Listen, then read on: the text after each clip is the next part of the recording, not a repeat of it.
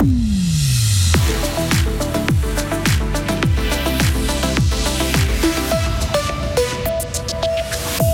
L'UDC a fait un carton lors des élections fédérales, mais pas partout. Vous l'entendrez. Des otages du Hamas retrouvent la liberté et la situation continue à se détériorer à Gaza. Et enfin, la BCF Arena est-elle une forteresse imprenable? Les Dragons n'y ont pas perdu depuis un mois. Ils reçoivent ce soir Ambri Piotta. Et puis la météo avec des nuages aujourd'hui, ça va se calmer cet après-midi. Il va faire de 13 à 14 degrés. Voici le journal de Léo Martinetti. Bonjour. Bonjour Rio, bonjour tout le monde. L'UDC a ratissé large et a mobilisé de nouveaux électeurs. C'est ce qui ressort d'un sondage SSR. L'UDC n'a pas cartonné dans une seule région lors de ses élections fédérales, mais elle a gagné 10 sièges dans 10 cantons. Le parti a réussi à mobiliser massivement, à quelques exceptions. Les précisions de notre correspondante parlementaire Marie Vuillemier. L'UDC séduit particulièrement l'électorat des petites communes et des zones rurales. Les villages de moins de 2000 habitants ont voté à près de 39% pour le parti, un chiffre qui tombe à 14% dans les grandes villes. Dans le canton de Berne, l'UDC est le premier parti partout, sauf à Bienne, à Burgdorf, à Berne et dans son agglomération. Même constat dans le canton de Zurich, où seules les villes de Winterthur et Zurich ne votent pas majoritairement UDC. Dans les zones urbaines, c'est généralement le Parti socialiste qui arrive en tête. Le PS est aussi le plus fort en Suisse romande, sauf en Valais où le centre reste le premier parti et à Fribourg où l'UDC domine, sauf dans les villes. Et pour rappel, dans notre canton, l'Union démocratique du centre obtient un deuxième siège au Conseil national au détriment du PS. Et concernant le second tour aux États, la lutte sera féroce à Fribourg. Le 12 novembre, les électeurs devront départager trois ou quatre candidats. La centriste Isabelle Chassot est favorite. Dimanche, elle a terminé en tête du premier tour avec 20% des voix.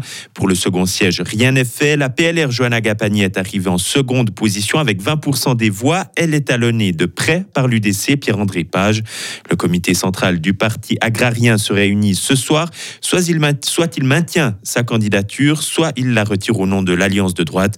La socialiste Alice représentera la gauche au second tour. À l'étranger, le Hamas libère deux otages. Le mouvement, euh, le mouvement islamiste palestinien l'a affirmé hier. Il s'agirait de deux femmes enlevées lors de l'attaque surprise contre Israël le 7 octobre dernier.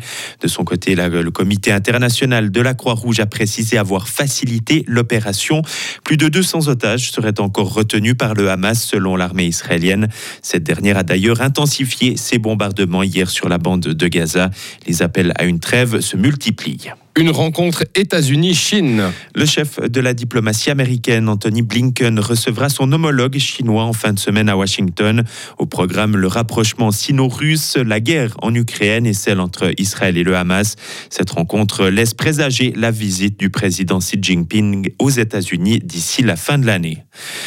Deux attaques armées font au moins 16 morts dans le sud-ouest du Mexique. 12 policiers feraient partie des victimes. Des violences qui seraient liées au trafic de drogue. En 2006, le Mexique a lancé une offensive militaire anti-drogue. Depuis, le taux de meurtre du pays a triplé.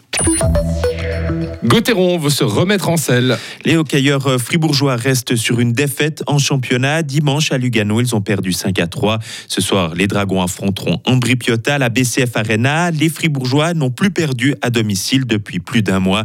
Pour le capitaine de Gauthieron, Julien Sprunger, c'est très important.